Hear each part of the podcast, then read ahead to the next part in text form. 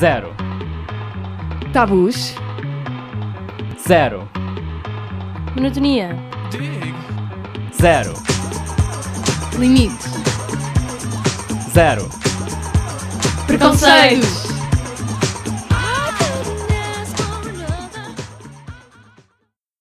Bom dia, ouvintes da Rádio Zero.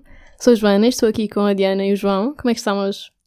Tudo bem, tudo bem. Tudo fixe. Tudo fixe? Ok, então hoje nós vamos falar sobre poliamor e não monogamias consensuais. Uhum. Ah, o que é que vocês podem dizer sobre isso? O que é que, o que, é que são estas coisas? Bem, a não monogamia consensual vai muito bater àquilo que o termo nos diz.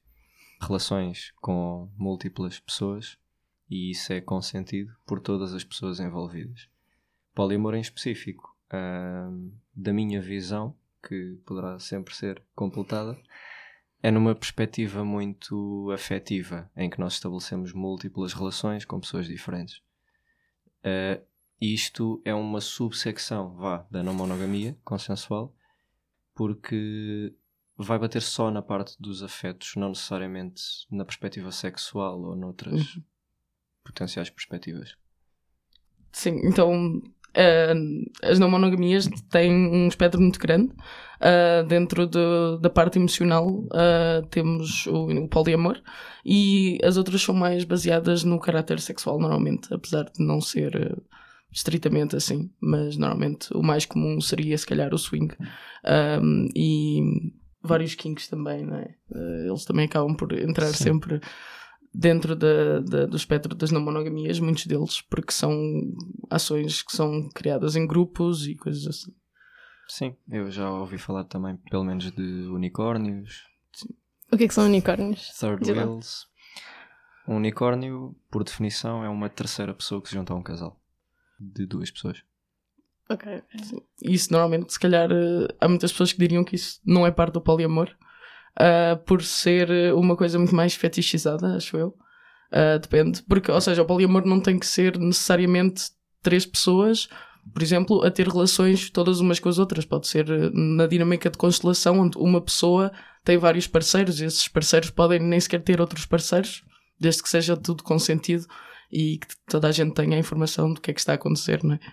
Mas eh, acho que a coisa do unicórnio é muito polémica dentro do, do, do, do de poliamor, porque É bastante discutido, sim. é, o unicorn hunting é completamente bizarro e acho que ninguém dentro dos grupos de poliamor é muito aberto a esse, a esse lado.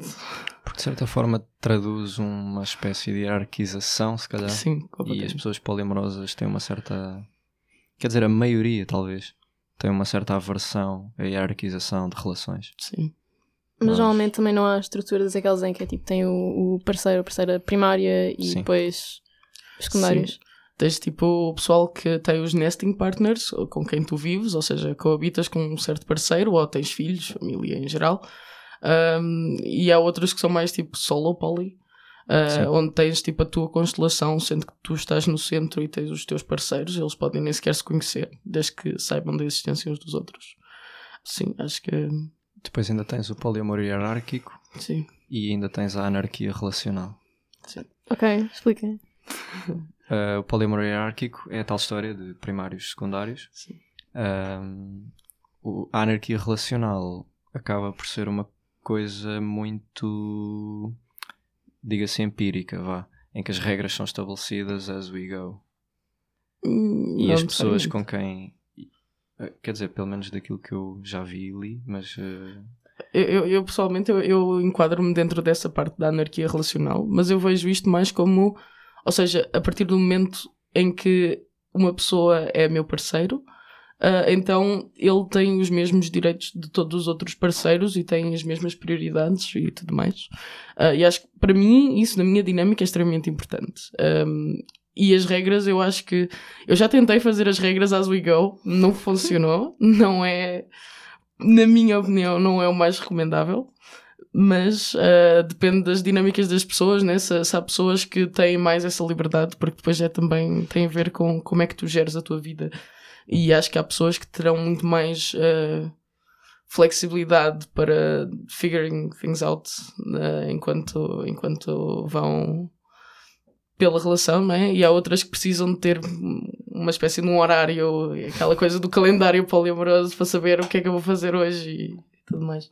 Mas achas, então, esse, por exemplo, esse calendário, estavas a dizer que hum, não, para ti não resultava muito a coisa de fazer as regras ao longo do caminho, mas então, tipo, imagina, estás com uma pessoa e dizes, ok, é assim, então, eh, estas são as regras, eh, este aqui vai ser o horário, ou tipo, como é que vocês hum, chegam ao ponto em que. Porque, por exemplo, às vezes no, no início, eh, uma relação com uma pessoa não é necessariamente muito explícita, tipo, hum, os limites e os moldes do que está a acontecer. Sim. Então, como é que vocês tentam manter a coisa assim um bocado chill e, tipo, ao mesmo tempo dizer: olha, é assim que as coisas provavelmente vão acontecer. E agora tu estás aqui nesta parte do meu horário do dia.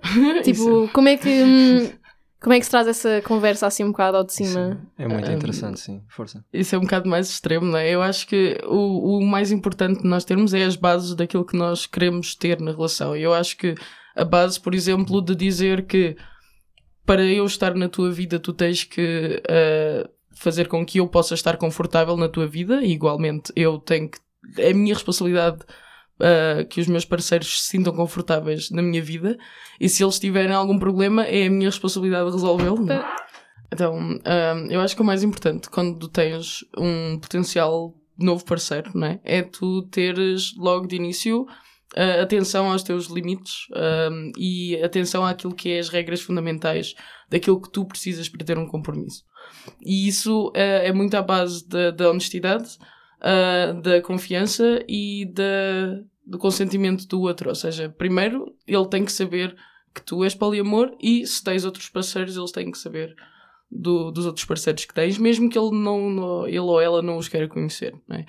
E depois tens que ter em conta aquilo que é necessário para ti enquanto pessoa no teu parceiro. Eu pessoalmente acho que se eu tenho alguém na minha vida, a responsabilidade é minha de tomar eh, o espaço para que essa pessoa esteja completamente confortável a partilhar a minha vida comigo. É? Porque se o objetivo é nós vivermos uma vida juntos, né? e no meu caso as minhas relações são sempre mais a longo prazo do que a curto prazo, então há sempre mais esta vertente de é preciso que tu te sintas bem a partilhar a tua vida comigo, se é isso que nós queremos fazer. Então a responsabilidade é dos dois, mas é, é, é uma coisa, ou seja, nós temos que ter eh, em conta que se, se aparece um problema, os dois vão sentar-se e resolver o problema antes de avançar. O que aconteceu previamente na, na minha experiência com o poliamor é que, como não havia, nós estávamos muito naquela onda de ok, não, não sabemos muito bem o que é que havemos de fazer. Ah, e então de repente uma pessoa encontra algo que para ela ah, é extremamente emocionante, mas que deixa outras pessoas desconfortáveis, e essa pessoa toma a decisão de, por ela mesma, seguir aquilo que lhe deixa feliz e não aquilo que deixa confortável toda a constelação em si, não é? E isso é problemático e não é nada saudável, porque depois toda a constelação à tua volta desmorona, de certa maneira, por causa de um momento onde alguém decidiu ser um bocado. É um bocado egoísmo, mas ao mesmo tempo não é, não é? É só mais uma perspectiva daquilo que não foi ou foi ah, dito antes. Ou seja, como é que tu delineas um compromisso. Eu acho que isso é bastante importante, não é? Porque senão depois o pessoal ah, cai muito nas inseguranças de pensar que eu não posso ah, contar com o outro, porque se aparecer uma coisa melhor, isto é como em todas as relações, não é só no poliamor. O poliamor é só muito mais complexo porque tens muitas pessoas ao mesmo tempo. Mas, ou seja, todos os erros que tu cometes na monogamia, na poli, ah, no poliamor, é tipo três, quatro vezes mais complicado porque tens que lidar com todas as pessoas e as maneiras como isso as afeta. E elas são diferentes. Exatamente. Diria que por aí eu apoio totalmente o que disseste quanto a definir logo à cabeça o que é que são deal breakers, o que é que são coisas que tu não consegues mesmo ultrapassar ou não queres. E é muito importante seres autêntico ou autêntica. É importantíssimo definir logo à partida para onde é que queres ir e para onde é que não queres. E para onde é que mais ou menos logo se decide. Eu pessoalmente sou mais aberto, digamos assim, à experiência, sou muito experimentalista. Um, e ao longo da minha história já tenho tido alguns dissabores também com isso, mas tenho também tido algumas surpresas muito boas. E eu vejo que quando nós estabelecemos à cabeça algumas coisas, mas não estabelecemos tudo, encontramos ali um equilíbrio interessante. Porque depende muito da forma como conhecemos uma pessoa nova, depende muito do contexto em que conhecemos essa pessoa, depende como é que a relação em si vai fluindo logo ao princípio. E eu identifico muito com a anarquia relacional por isso mesmo. É, existem muitas cores possíveis, existem muitos atributos que uma relação pode ter ou não e isso atribui-lhe toda uma variedade. É quase como se cada relação fosse única no mundo. E essa relação, inclusive, flui ao longo do tempo e vão-se criando novas experiências, novas, quiçá, novas regras até. Eu acho que nesse, nesse fator o poliamor é muito mais complexo, se calhar, porque a monogamia já tem quase que umas regras ditadas pela, pela sociedade em si, não é? A gente Sim. nunca leu, mas sabe mais ou menos que dentro da monogamia, se fores ver outras pessoas, não podes. E se achares que uma pessoa é muito, muito bonita, apesar de não quereres ter nada com ela também, não é assim muito boa ideia. Estares assim, sei lá, a dar likes nas fotografias dos amigos do teu parceiro.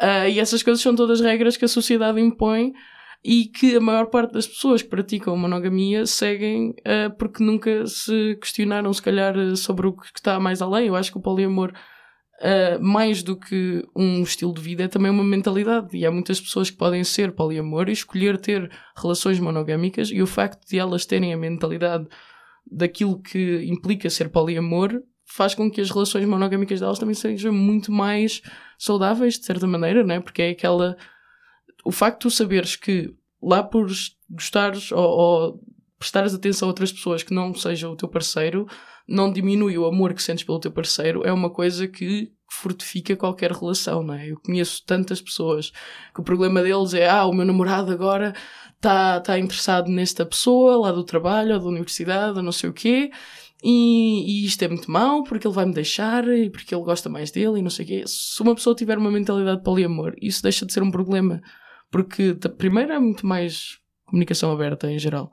E depois, porque isso faz com que as pessoas consigam desconstruir estes conceitos né? e desconstruir as inseguranças que vêm deles mesmos. Quebra-se um bocadinho o estigma, assim, de Sim. que outras pessoas vêm roubar aquilo que eu tenho. Pois, pois entre é. muitas aspas, porque o sentimento de posse é uma coisa real. E é uma das coisas que nós mais tentamos remover da nossa vida e posso dizer com toda a abertura que nem sempre é fácil, porque muito, por muito que nós queiramos viver a vida de forma poliamorosa, em que estares parceiro, parceira, estares com outras pessoas é absolutamente maravilhoso para ti, eu fico feliz por ti, nem sempre isso é fácil, principalmente em momentos mais frágeis da pessoa. Uhum. E saber lidar com isso também é muito importante. Saber valorizar as emoções, saber valorizar as emoções do outro, da outra. Uhum muito Diria empatia. que é, yeah, é, é mesmo pura empatia. É preciso mesmo muito para. Ou seja, quando estás naquele momento onde te sentes completamente à nora, é, um bocado miserável, acordas a sentir-te miserável e por algum motivo o teu parceiro faz alguma coisa que te deixa assim, mesmo. Sem chão. Yeah. E, e tu tens que ter a noção que se calhar não tem tanto a ver, ou seja, não podes levar aquilo como algo pessoal às vezes, né? Porque nós temos as nossas emoções e muitas vezes, ou seja, nós não podemos atribuir a responsabilidade da nossa felicidade aos outros, se bem que eles estão lá para nos ajudarem a sentir-nos melhores, senão também não vale a pena. Né? Mas... Houve um, uma pessoa, de certa forma importante para mim, ainda hoje, que me deu um conselho fantástico que é muitas vezes quando nós nos sentimos mal, nós temos o chamado bias biológico, um desenvisamento da realidade. Uh, nós temos tendência, quando estamos mal, a olhar para as coisas de uma forma mais pessimista. Hum. E o pessoal polimoroso tem um bocado. tenta ter essa noção antes de. Também não quero dizer isto da forma errada. Antes de levantar certas questões é importante pensarmos se estamos a ser verdadeiros com o meu eu ou se estamos simplesmente mal porque estamos cansados com sono, com fome, estamos fragilizados com alguma coisa que aconteceu, pode estar ou não relacionada. É, é importante sermos honestos sempre. A honestidade uhum. tem que estar lá sempre. E a autenticidade também. Uh, há que também saber distinguir o que é que é uma coisa passageira. Ou seja, eu hoje estou triste e isso não, não faz com que as pessoas à minha volta estejam a ter atitudes piores comigo. Simplesmente sou eu que estou mais frágil. Mas como é que acham que isso, por exemplo, uh, nestas situações em que as pessoas estão mais em baixo Uhum. e hum, normalmente nem sempre conseguem ter esse pensamento de ah, não é o mundo que está a ser uh, um bocado coisa hoje, sou eu que estou a ser um bocado coisa, mesmo independentemente do mundo. Tipo, como é que a pessoa pode tentar fazer esse exercício mental? Um, essa é uma situação muito recorrente e vai bater a uma das, talvez, situações mais comuns em poliamor, que é o chamado reforço, reassurement, Uhum. em que as pessoas que estão à nossa volta tentam, digamos assim, acarinhar-nos, abraçar-nos. Isto assume múltiplas formas, como é óbvio, mas tentam ajudar-nos a fazer sentir melhor. É muito importante nós também conseguirmos confiar nos nossos parceiros para chegarmos a eles e dizermos: epá, hoje, hoje sinto muito mal, ou hoje sinto imensos ciúmes, ou hoje sinto que não há nada que me vá fazer me sentir melhor. Eu, por acaso, hum, neste momento estou a passar por um breakup. E é um breakup terrível. E a minha parceira ah, tem que levar com muitos das minhas noras ah, que são terríveis. E depois, claro que eu tenho noção que isso a deixa ah, mal, mas nós confiamos uma na outra para nos erguermos e, e fazer algo melhor daquilo que muitas vezes não é a melhor situação, não é? E acho que tens que ter muita confiança com os teus parceiros nessas alturas, que é nós estamos ali para criar um ambiente melhor e estamos todos juntos para isso. Isso é muito. Fazemos uma espécie de equipa é. em que puxamos uns pelos outros, umas pelas outras e tentamos ajudar sempre. Sendo, ok, estamos aqui a falar de várias cenas, que é, é a honestidade, a autenticidade, o consentimento e eh, também a exploração da- das não monogamias. Acham que, e também o de, do quebrar, o que é que a sociedade prescreveu? Prescre- recomendou, não Sim, sei. recomendou. As regras da sociedade já estão assim escritas há mil anos atrás. Mas então, acham que essas são as componentes essenciais, tipo, não essenciais, mas eh, o que difere mais das relações monogâmicas? Ou, hum, porque, por exemplo, há pessoas que pensam em relações não monogâmicas e ficam, ah, ok, então as pessoas querem é ter sexo. Ah, ok, então as pessoas são egoístas. Ah, ok, então só querem ah, ter ali tipo um harém, é disso assim que se diz, não é? Tipo, um harém de pessoas, tipo ali. Tudo Um, frases bastante comuns. É. Exato, tipo, quais foram assim, as, se calhar, algumas coisas, mitos que vocês já ouviram ou estereótipos Eu sobre, acho sobre o tema?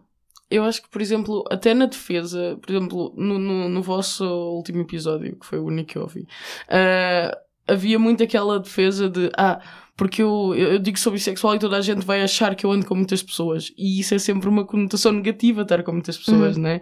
E tu apanhas que mesmo na- quando os outros na comunidade estão a tentar erguer-se, porque também era muito comum haver a conotação que quem era gay tinha muitas pessoas, Uhum. porque como não era bem visto, então era um bocado petedo na vida alheia.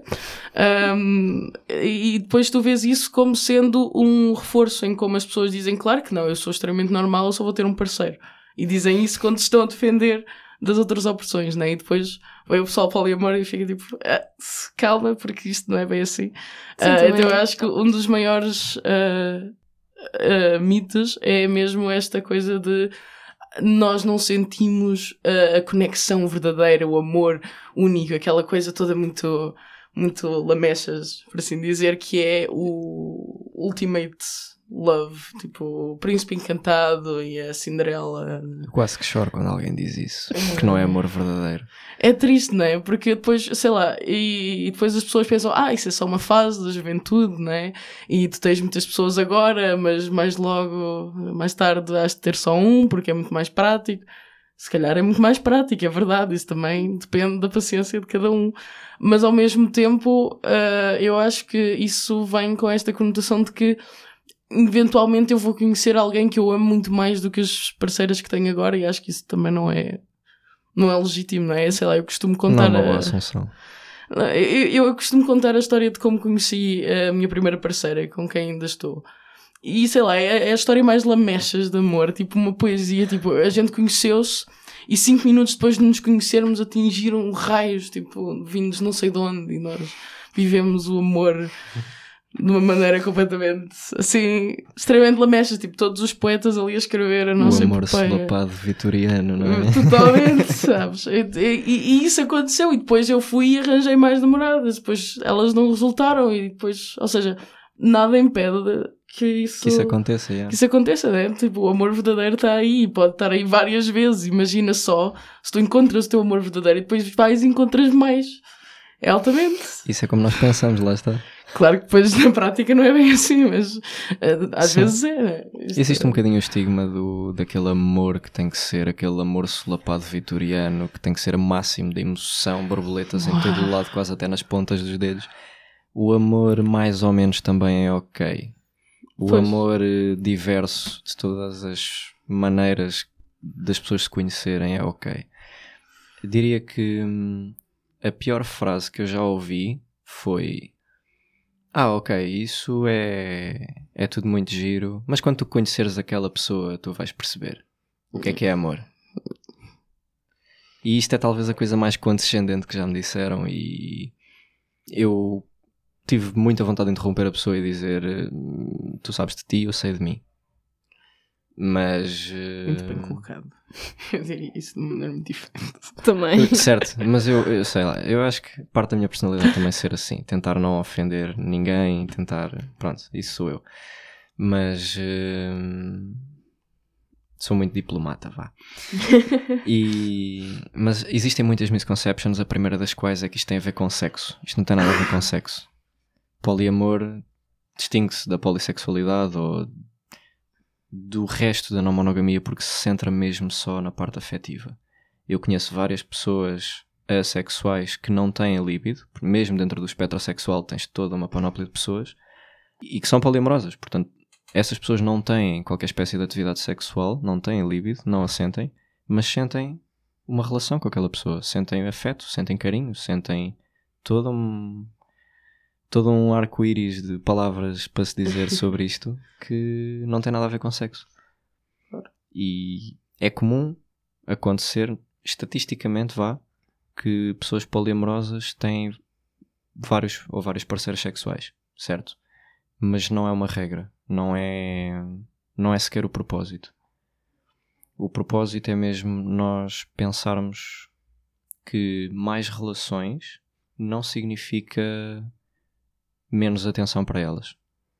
Então, mas eh, de facto, eh, para estas relações todas que, que as pessoas poliamorosas eh, potencialmente têm, é, é preciso o tempo, não é? É preciso disponibilidade emocional. Como é que, como é que vocês conseguem gerir isso tudo? Tipo, às vezes uma- só uma relação com uma pessoa pode já ser difícil. Quando tava- estavas a dizer há bocado também, quando se adicionam mais pessoas, são muito mais fatores, tens de Uhum. ter a certeza que toda a gente está confortável. Uhum. Como é que realmente tem tempo para isso?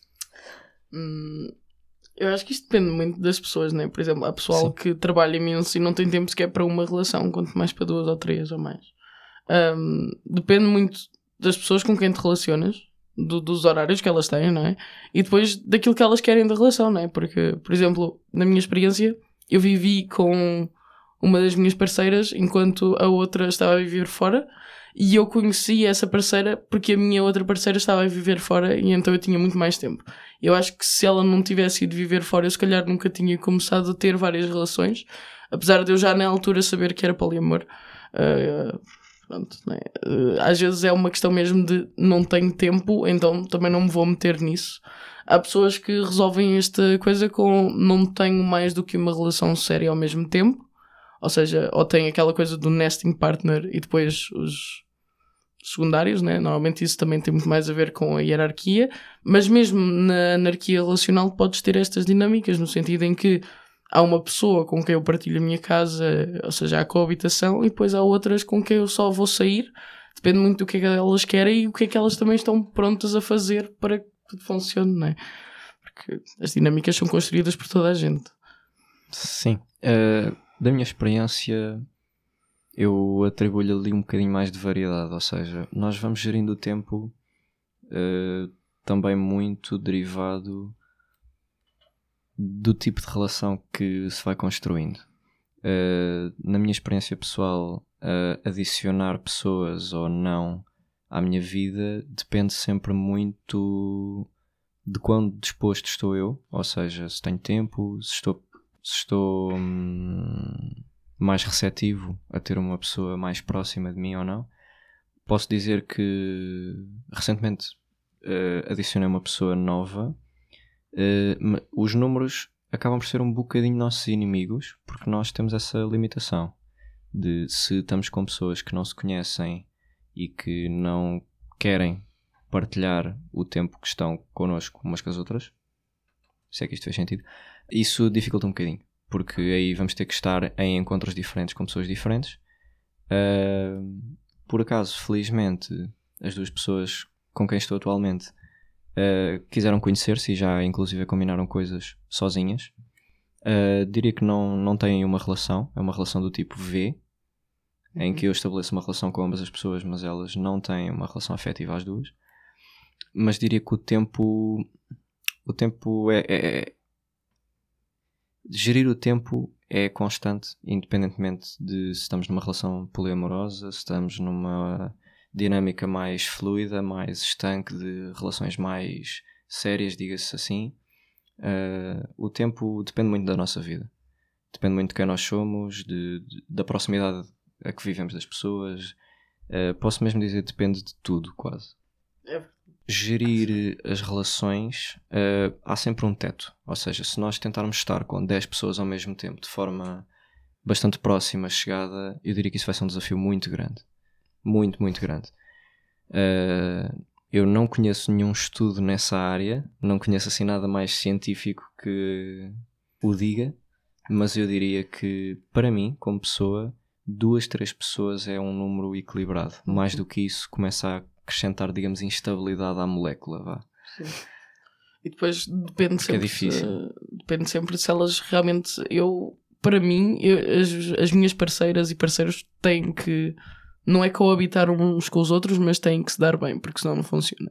Para mim, isso é uma das minhas regras pessoais, porque eu acho que não conseguiria nunca uh, gerir uh, pessoas que entre si não se conseguem também gerir, porque causa muita pressão na, na, na ponta que é o eixo que une todas as outras, porque Dificulta. nós é que temos que trabalhar para que as outras pessoas também se tenham bem, não é? Porque se elas têm uma dinâmica juntas então isso significa que vão facilitar muito mais a tua vida porque não és tu que tens que estar tipo, a organizar tudo para toda a gente.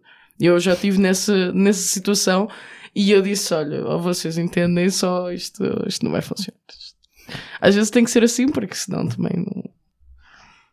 Não sei, eu, eu nunca tive essa experiência de ter pessoas que não se dão. Estar com duas pessoas que não se dão. Nunca tive essa experiência, mas eu diria que também para mim é importante que elas, pelo menos, que se deem bem essas pessoas ou pelo menos que saibam coabitar no mesmo espaço. Uhum. Não necessariamente darem-se de forma próxima, mas que eu possa estar confortável com elas e elas comigo uhum. em conjunto. Vocês acham que, por exemplo, um, nessa coisa de, dos parceiros terem de se estar bem, ou pelo menos ser possível darem-se bem, ou serem possível coabitarem juntos, vocês acham que, por exemplo, é que eu sinto que há pessoas que se calhar tem aquela cena mais do, do poder de veto, de tipo, de quem é que pode ser adicionado à constelação. Acham que isso é uma coisa relativamente saudável? Tipo, para vocês funcionaria, não funcionaria? Não, não tem de funcionar para todos, mas um, tipo. Mas a qual nível é a de, de, início? No sentido em Sim, que. tipo, em termos de. de... Um novo parceiro caminha.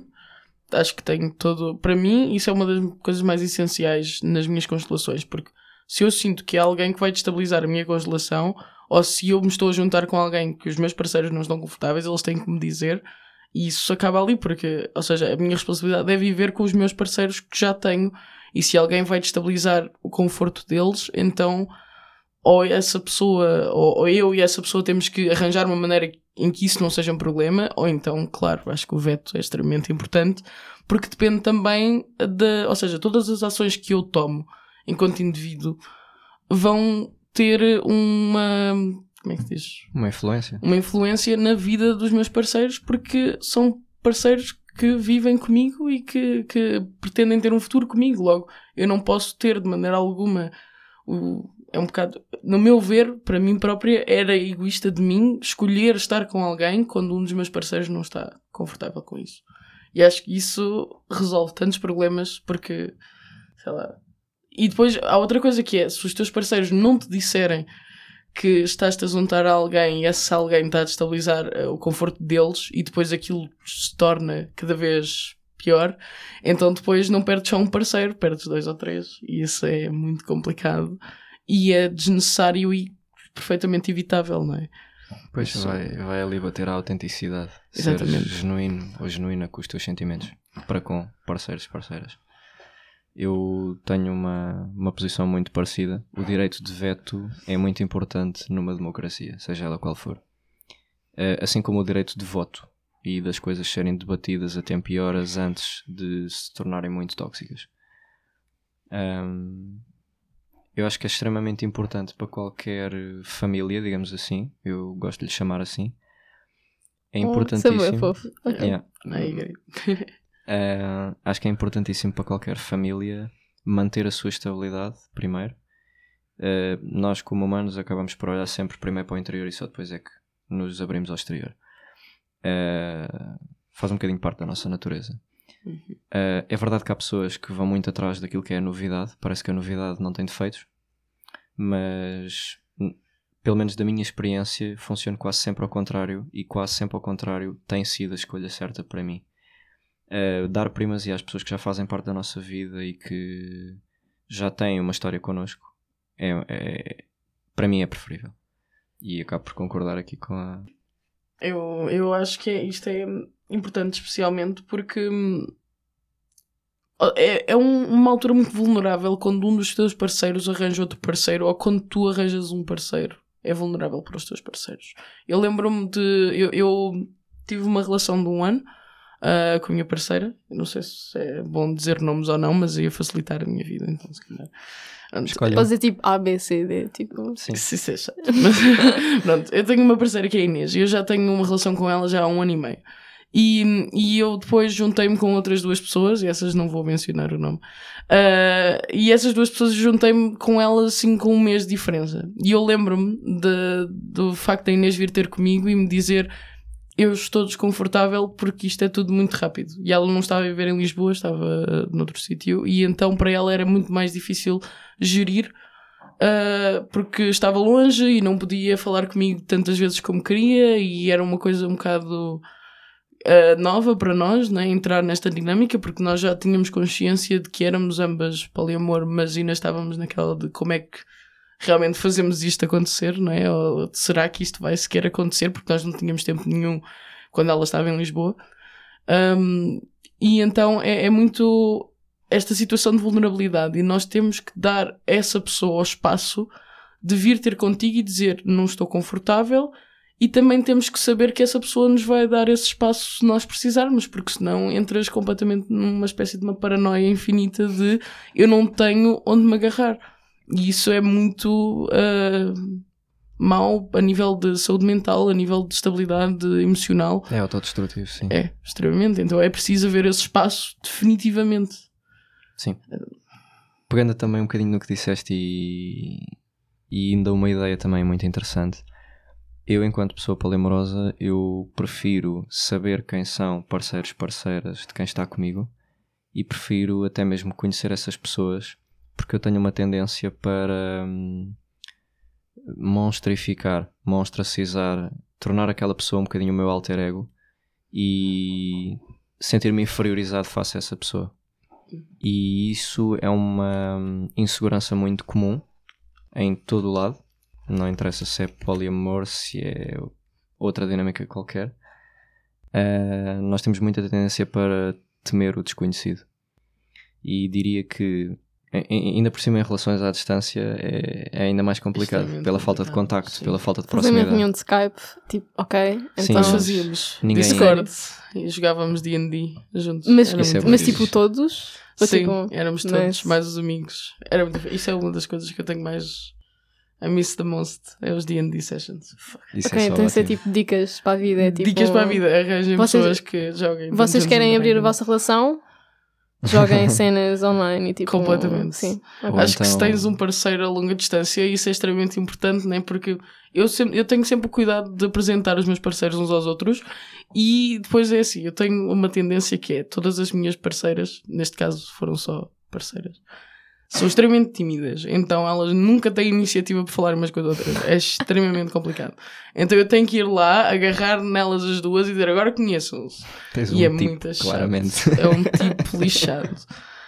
E não é que eu queira ter este tipo, porque isto só me dá trabalho. E na verdade eu queria era paz e sossego, mas enfim.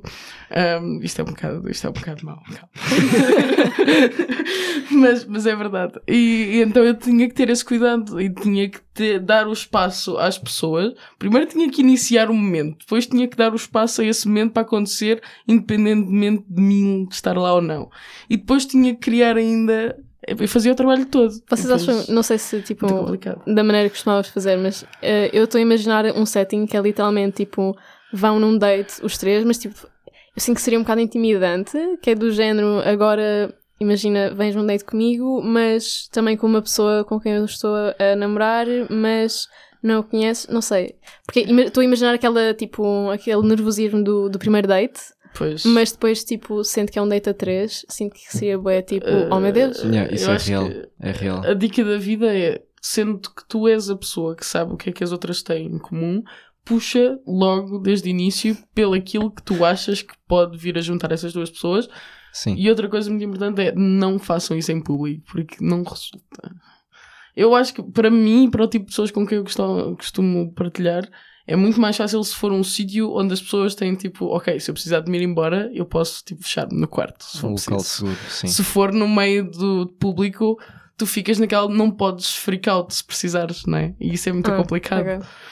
Acho eu. Eu estava Mas a pensar que era mais tipo, difícil ir embora. Imagina, estás em tua casa e depois é tipo, ah, eu preciso ir embora. Tipo, Mas isso também podes, aqui, acho que também é tipo, Sim, facto, agora pode. vai-te Sim. embora, se precisares de fazer isso, acho que deves fazer. sim. Eu diria que isso, isso é um tema muito sensível, sim.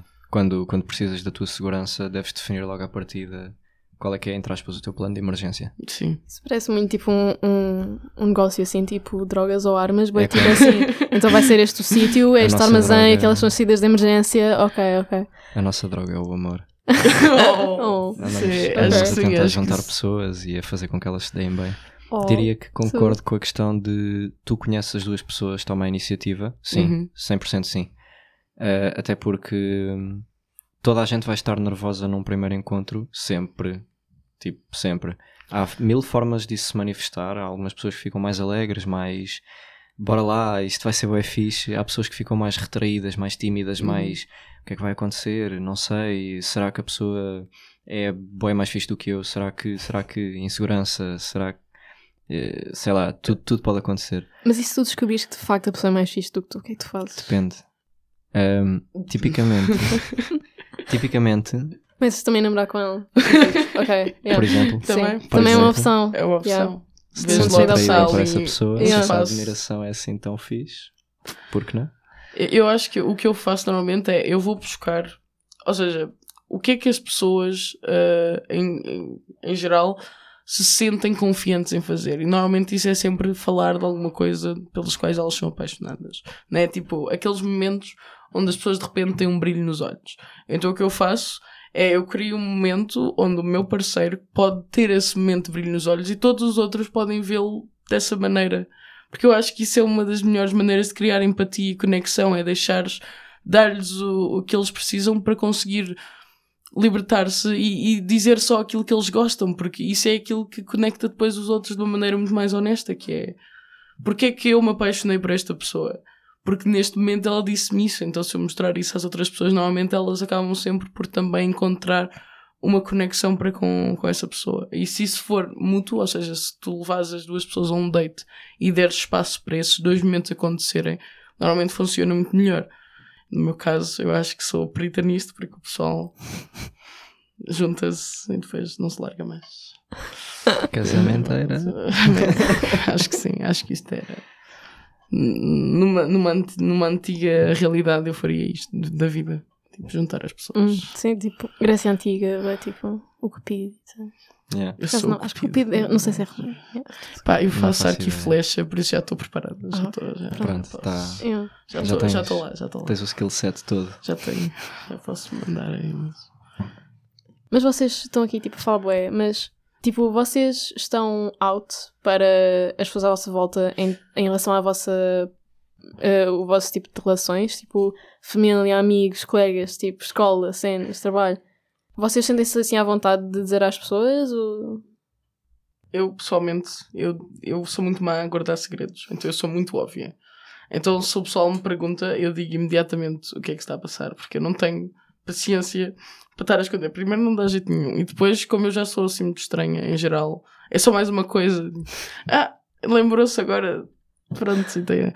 A minha família acho que foi mais complicado na questão do poliamor. Mas ao mesmo tempo eu acho que já saí do armário por tantas razões diferentes que é também um bocado aquela coisa do pronto, o que é que vais arranjar mais agora, não é? Tipo. Mas pronto, eu acho que eles aceitaram muito mais o facto de eu gostar de pessoas do mesmo género do que aceitaram o facto de eu ter várias relações ao mesmo tempo. E depois é sempre aquela coisa, não é? Eu sei que certas pessoas da minha família já tiveram relações ao mesmo tempo, mas não contavam. E então isso é um bocado tipo. É um bocado hipócrita, não é? Porque eu, eu conto a ti, conto a toda a gente e toda a gente está, está bem com esta situação. Por isso, se calhar, devias era aprender um bocadinho. Sim, há muita gente que acaba por se esconder dada a pressão social. Eu estou out para quase toda a gente, só não estou no trabalho. Ah, e obviamente as pessoas não me conhecem, não veem na cara, não é? Não... Está tipo mesmo escrito na cara testa. de- Já pensei em fazer uma tatuagem, mas não na testa. Assim não dá, tipo. é- Pois. Tem que ser logo. Eu não sei, eu acho que, acho que isso não é, sei lá, todas as outras coisas o pessoal pode apanhar, mas eu acho que o poliamor é sempre muito discreto, de certa maneira. Depende. Se não te encontrares com, as- Sim, com sim. todas as pessoas ao mesmo tempo, é um bocado. tipo, Sim, se estiveres sozinho ou sozinha. Se de mão dada com tipo três pessoas na rua, se calhar é um bocado suspeito. Yeah. Talvez. Nem sempre, eu acho Há que hoje em dia pensam que já não é somos só tanto. maluquinhos. Ah, E- também pode ser. Claro, claro. Hum. Já, já me aconteceu ter um cordão de cinco pessoas em que nem sequer estávamos a falar de pessoas poliamorosas, estávamos simplesmente, depois de uma conversa sobre o assunto, e eram amigos meus que aceitam super bem, super bacanas, eh, andámos todos de mão dada na rua e houve alguém que diz: Ah, é os hippies. Totalmente, é. vamos todos abraçar árvores. Acho que isto é. Sim, toda a gente ia abraçar uma árvore Acho por dia. Sentir-se muito mais em contacto com a natureza. Tenho certeza que sim. Acho que sim. E uma pessoa também. Se sentir confortável para tal. Abraços em geral. Abraços são fixe. Então, e, mas então, tipo, em termos das reações que, que vocês têm, tipo, já falamos um bocado de- dos estereótipos. Vocês acham que há reações em geral diferentes para, por exemplo, quando um homem ou uma mulher dizem que são poliamor? Sim, Tipo, sem eu não dúvida. sei se. Sem dúvida nenhuma. Acho que depende também se tu és queer ou não. Acho que, por exemplo, uma mulher cis hetero a dizer que é poliamor tem um impacto muito diferente de eu, não binário, queer, dizer que sou poliamor. Acho que tipo, para mim é um bocado tipo, Sim. ah, é só mais uma cena. é esquisito e pronto. Se for tipo, lá, a nível da sociedade, como já estás dentro de um certo padrão, é esperado muito mais de ti do que se já estivesse a quebrar padrões tipo desde que nasceste. Uhum. Yeah. Também é tenho um essa bocado experiência. Uh, principalmente a nível de raparigas, casos que eu conheço, é muito mais difícil sair do armário, muito mais, do que foi para mim. Para mim, homem, até existe aquela cena do Ah, ganda campeão, Casa Nova, Johnny, Camarinha, coisas assim. Já levei com todo o tipo de comentários destes de macho, que é uma coisa com a qual eu não me identifico sequer, e que Certo, eu gosto de ser poliamoroso, eu gosto de ter várias pessoas à minha volta, eu gosto de sentir esse afeto. Certo, tudo bem. Mas aquele estereótipo do harém é, é complicado. Mas de todo, esses comentários para mim foram sequer nocivos. Acho que com homens não existe esse problema. Com pessoas que não são homens, seja qual for o género, existe muito mais má reação. Sem dúvida nenhuma. Sim, Eu acho que, por exemplo, outra coisa é. Eu tenho noção que o facto de eu ter muitos relacionamentos com mulheres é muito mais aceite, porque se fossem com vários homens ia haver sempre aquela coisa do. ah, ou podes engravidar, ou há as doenças sexualmente transmissíveis que normalmente dentro de relações onde, com duas mulheres não é tão falado, apesar de existirem. É é sempre muito mais. O pessoal pensa que é muito mais seguro, então não, não fala tanto nisso. Mulheres não têm sexo sequer, não, não Pois, sei eu do que é estás a falar. Nós, tipo, nós, quer, nós, nós não Não. fazemos nada, isto é tudo Sim. mental. É, é abraços e ali- telepatias e tipo, it's fine. Claro. Sim, Sim. sem dúvida. Ah, mas eu acho que, ou seja, isso é uma coisa que eu nunca tive a experiência de passar por, nunca passei por essa experiência, no sentido em que nunca ninguém pôs sequer em questão, por exemplo, a minha saúde sexual por eu ser poliamor. E eu acho que isso é uma coisa que na verdade acontece muito mais a casais ah, hetero e, Não sei, não e a mulheres que têm. Não sei, não, não sei porque, é assim, isto é o que eu vejo falado dentro da comunidade poli, mas eu pessoalmente não tenho muitos amigos heteros. Então. Uau, Não, estamos não- a dizer que pessoas heterossexuais não existem. Tipo, Mas São elas que- não existem, é verdade. Na verdade, é verdade. Sim. Ok, eu por acaso acho que essa cena de, de normalmente puxar-se mais para a cena de saúde sexual com as mulheres que têm sexo com homens também é, é basicamente tipo, a base do slut shaming. A- a- tipo, não é a base, mas é um dos sintomas, digamos assim. É tipo. Mas sim, Está lá o preconceito do tipo, ah, uma mulher que teve sexo com muitos homens, ah, isso é bué, hum, não sei, e depois dizem, ah, eu estou preocupada é com a tua saúde, não Pois, é? Ou tipo, é estou coisa, preocupada é? com não sei o quê. certo, tipo, mas isso é a desculpa do que mas exato, é mais é. a, a desculpa do que realmente a razão. Não que tipo, é bem importante, não é? Tipo, em cenas de conversações é tipo, bem importante saúde sexual e tipo, e não. Importantíssimo. Sim, por isso Mas é que qualquer- e a parte do disclosure também é muito importante nessa, nessa questão, não é? Porque, por Sim. exemplo, eu saber quantos parceiros ou que parceiros é que os meus parceiros têm é extremamente importante nesse, nesse aspecto. Eu nunca tive que me preocupar muito com esse aspecto porque todos os meus parceiros eram muito close. Ou seja, o nosso círculo fechou-se um bocado. Então, né? Mas acho que é, é- Por exemplo, eu conheço pessoas que têm um círculo muito grande onde os parceiros têm muitos parceiros e os parceiros dos parceiros têm mais não sei quantos parceiros e isso tu podes perder um bocado ah, a conta e isso para ti pode ser problemático, por isso tens que ter sempre a noção do que é que estás a fazer teres a consciência, mas acho que isso é a coisa mais Sim, é Uhum. importantíssimo ter sempre esses cuidados com o próprio, fazer exames regularmente. Uhum, eh, sim. É, é, é tudo, tudo isto é importante. Uhum. Acho que isso é em qualquer relação, não é só Sim. O poliamor acaba por trazer à baila probabilidades, se calhar, maiores pela diversidade de pessoas com quem te dás disso acontecer, mas em qualquer situação, segurança, higiene e saúde são, estão lá no topo, sem dúvida nenhuma. das bases. Vocês acham que uh, as coisas poliamor têm um, um lugar assim dentro dos movimentos queer e ativistas LGBTI? Eu acho que sim, hum, mediante a realidade das pessoas. Ou seja, dependendo da associação que é, dependendo da, do cariz da associação, pode fazer sentido ou não. Porque, sei lá, imaginemos uma associação, posso dizer nomes? Sim. Pronto, uma associação, por exemplo, como a ILGA. É uma associação que está muito focada na questão mais política. E eu diria que esse é um dos temas que faz falta numa ILGA. Porque pessoas poliamorosas, por exemplo, não têm direito a ser oficialmente poliamorosas. Uhum. Não existe casamento para pessoas poliamorosas. Uh, não existe, ou já vai existindo em alguns lugares do mundo a título de caso especial, mas não existe guarda parental uh, partilhada por todas as pessoas. E essa até é uma das questões que eu até já levantei noutros sítios.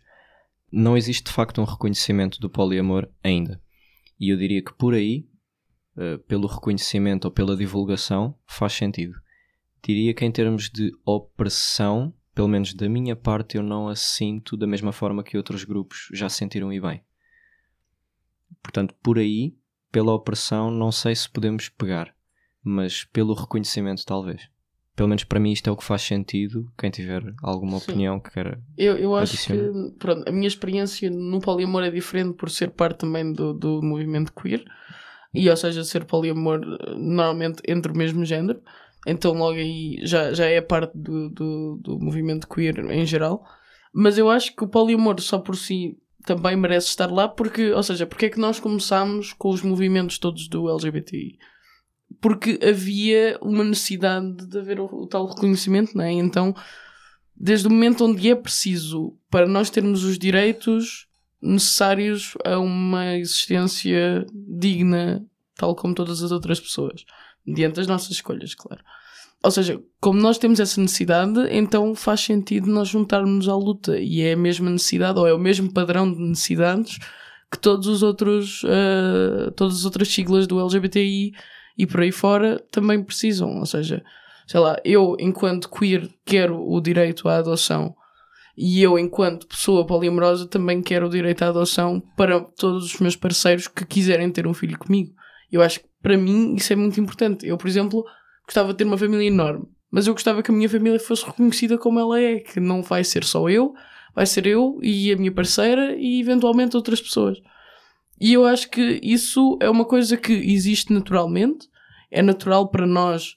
Sei lá, eu venho de uma vila minúscula e toda a gente naquela vila naturalmente cuidava uns dos outros. E isso é um bocado aquilo que a gente, ou que eu levo para as minhas relações também. É aquela necessidade que eu tenho de eu quero ter várias pessoas na minha vida e quero que isso seja reconhecido perante o Estado, já que o Estado é necessitado para eu viver plenamente. Ou seja, por mim, o Estado podia ir assim dar uma volta. Mas já que ele precisa de estar cá, então eu quero que ele aceite a minha existência tal como ela é e não como uma versão restringida ou com parênteses no meio daquilo que eu sou, né? Então, mas pronto, acho que a primeira opção de derrubar o Estado é muito mais.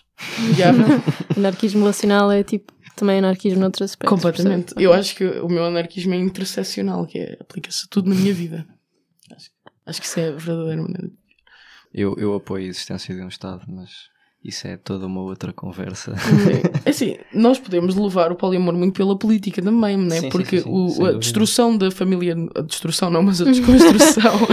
a desconstrução da família nuclear é também uma Sim. desconstrução política, né? sim, sim, tu sim. tirares o, o pai como chefe de família é igual a também tirares o poder que o Estado tem sobre ti a nível hierárquico, não é?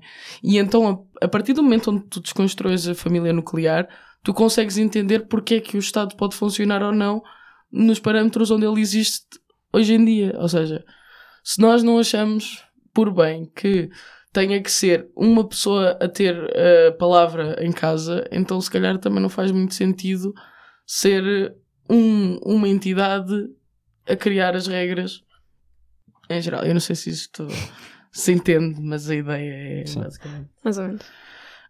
ok. Uau.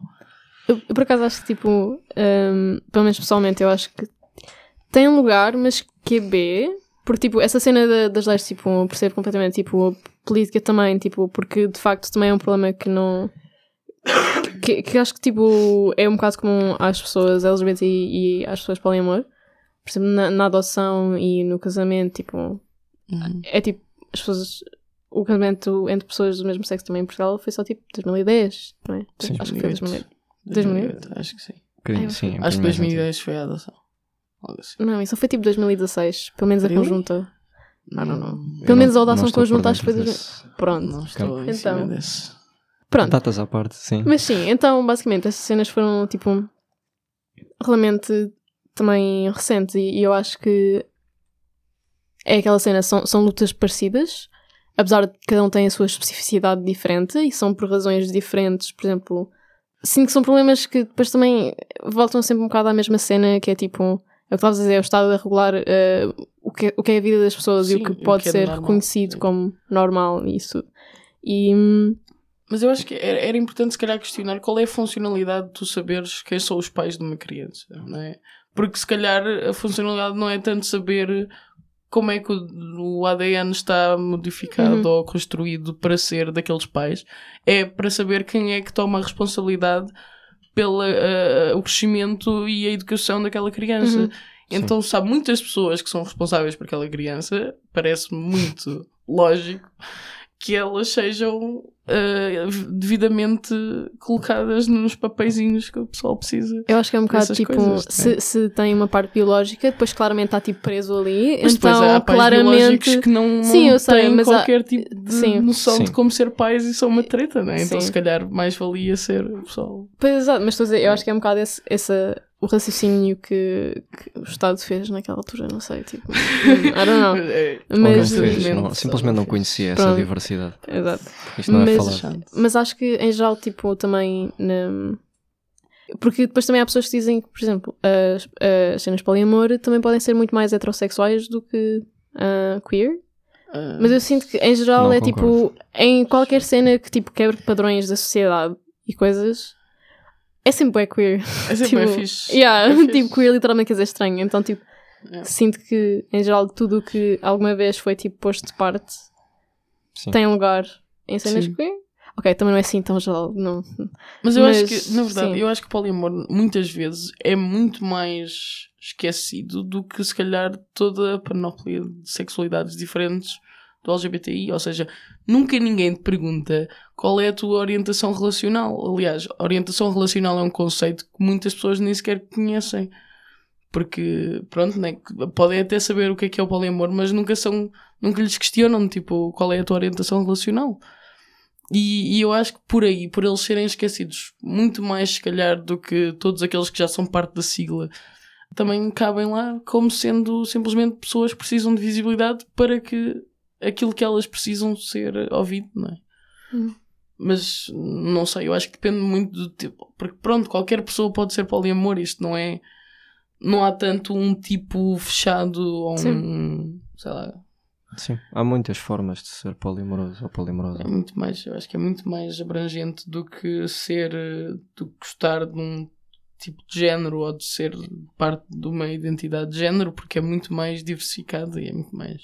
E outras vezes também visível. É mais fácil, está tá mais à vista das pessoas.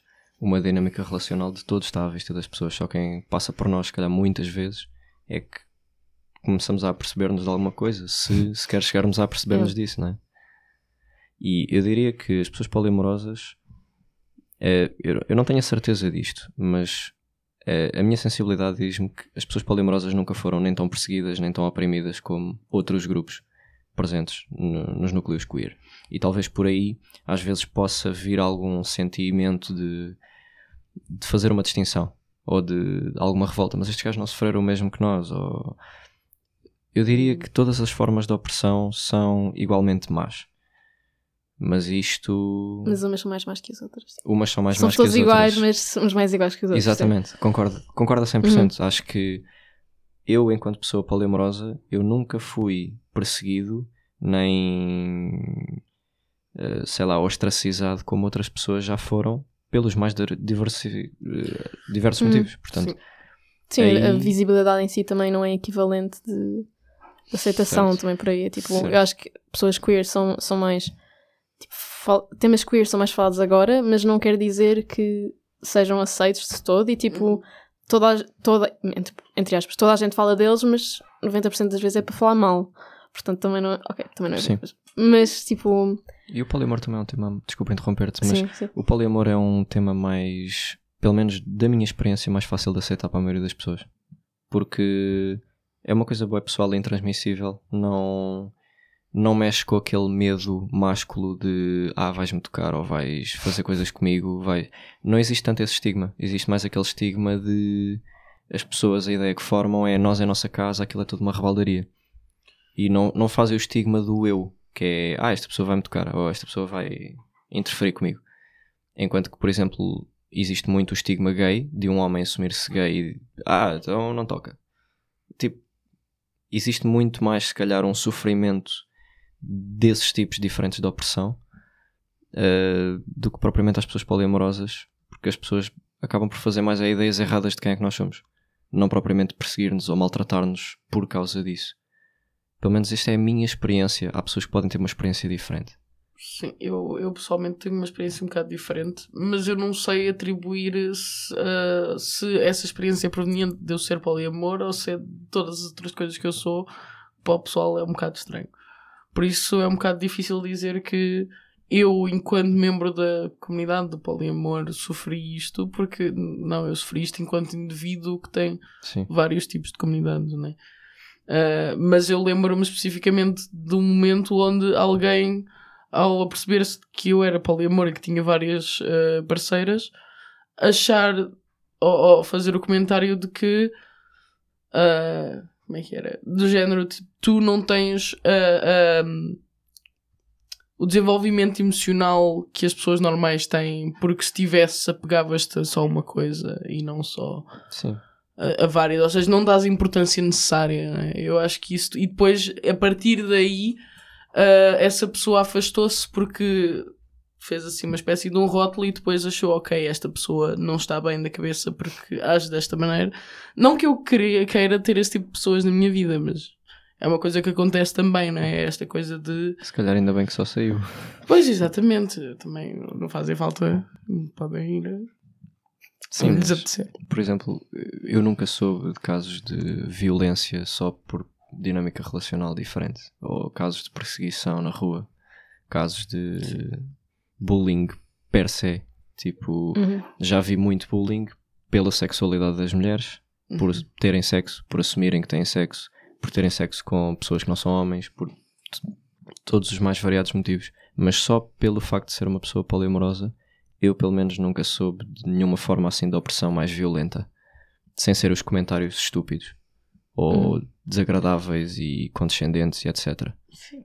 E depois é assim, todas as pessoas que são poliamor são muito diferentes, então todo o Sim. tipo de coisas que elas Sim. vão passar, tal como eu, ou seja, se calhar pode não ser ligado ao poliamor, é ligado a outra coisa, mas se calhar é também tipo o conjunto de todas essas coisas que faz Sim. essa reação. Eu Sim. acho que Hashtag o ser interseccionalidades.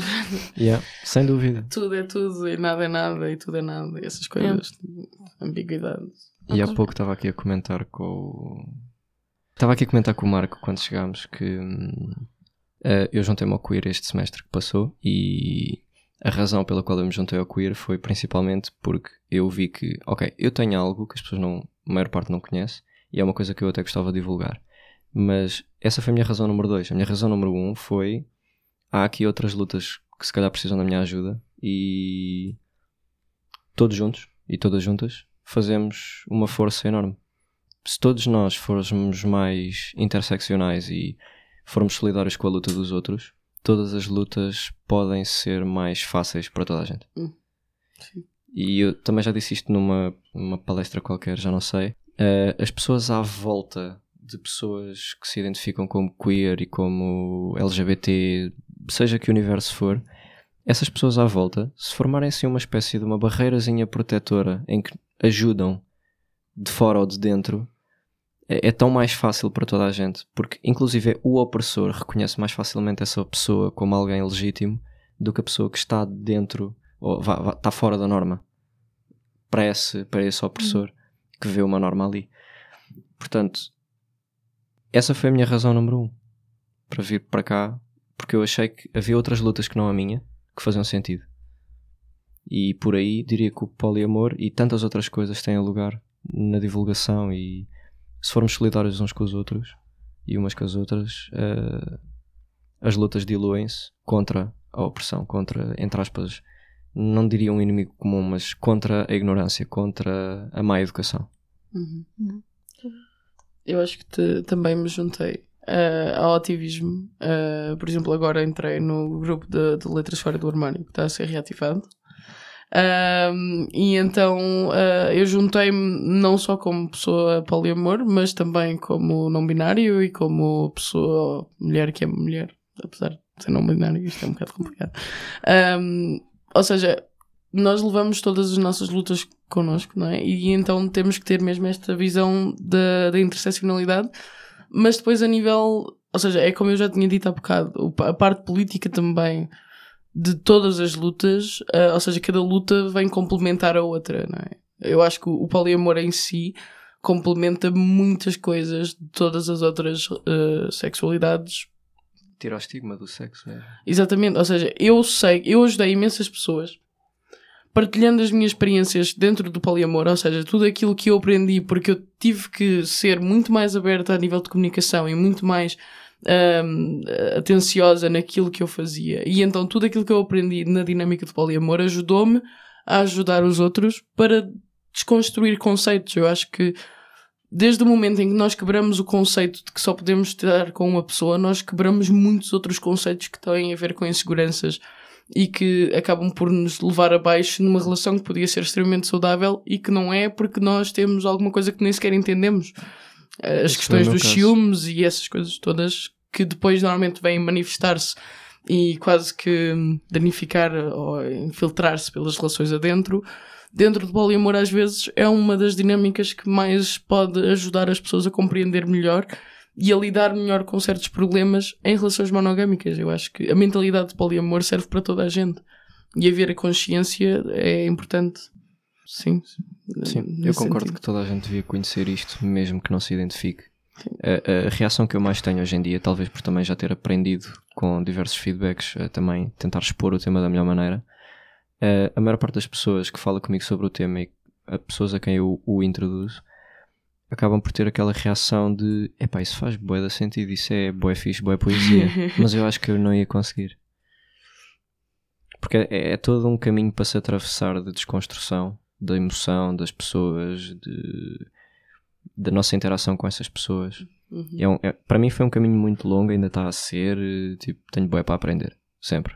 Eu, eu diria que a nossa aprendizagem nisto nem, nem sequer acaba.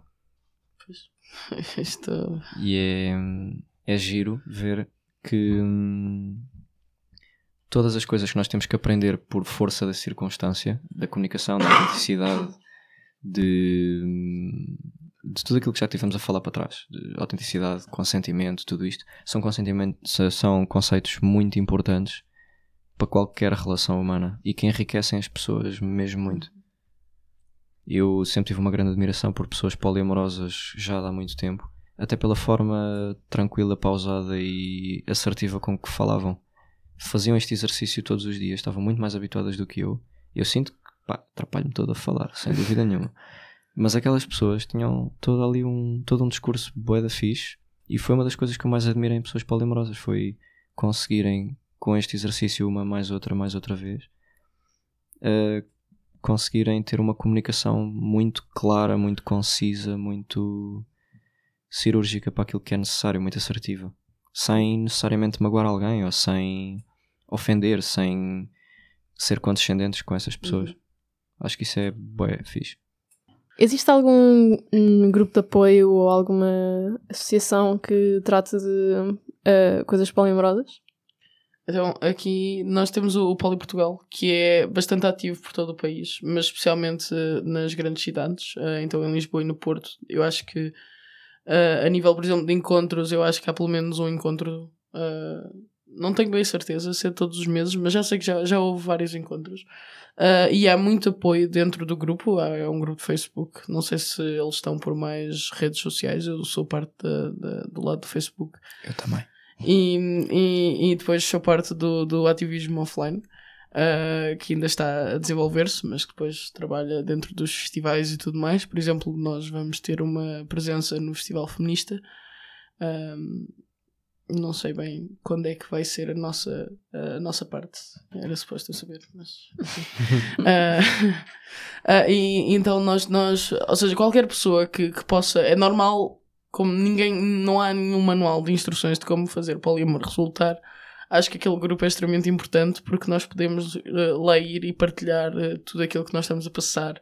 Uh, eu já usei pessoalmente para partilhar experiências onde eu não tinha ideia de, de como como me sentir ou o que é que havia de fazer. E, e eu sei que ter uma comunidade onde as pessoas uh, sentem empatia por todos os casos e já passaram muitas vezes por coisas semelhantes ajuda imenso a ter uma relação mais estável. Por isso, acho que qualquer pessoa que tenha questões dirija-se ao Poli Portugal, porque mesmo dentro desse do núcleo do Poli Portugal pode encontrar outros, outros núcleos que, que sejam úteis. Por exemplo, se for dentro do país e assim. Porque nós temos sempre contactos com outros grupos. Ok. Eu conheço também ainda uma, uma página que se chama Amores Plurais. E também existe uma banda desenhada que se chama Kimichi Cuddles. Que é uma banda desenhada especialmente dirigida a assuntos poliamorosos. Como é, como é que se chama? Kimich? Kimichi Cuddles. Kimichi com capa. Eh, eu depois, se quiserem, eu posso mandar-vos os links disto tudo. E tipo, são fontes de cultura muito interessantes e são lugares onde as pessoas podem ir buscar informação facilmente, online, na privacidade da sua casa, sem se expor, para quem não quer fazê-lo. E sim, a Poli Portugal, sem dúvida, um grupo de pessoas que pode facilmente partilhar experiências, pode facilmente ajudar alguém através do contacto mais direto. Ahm, É E uma também organização muito bem conseguida. Sim. Eu acho. O pessoal Sim. que gera o grupo está sempre ativo e está sempre a procurar melhorar. Por isso, shout outs to all the people behind the Sim. scenes. Sim. Completamente. Ok, então vamos acabar o episódio por agora. Ah, obrigada à Rádio Zero. Vamos passar o nosso momento musical. Hoje vamos passar ah, Make Me Feel, da Janelle Monet. Não sei se já conhecem, mas ela é uma artista super fixe. Ah, ela recentemente tem feito, tem aparecido nas notícias devido a, hum, a- ao coming out dela como pessoa não heterossexual. Ah, se não me engano, é mesmo pansexual.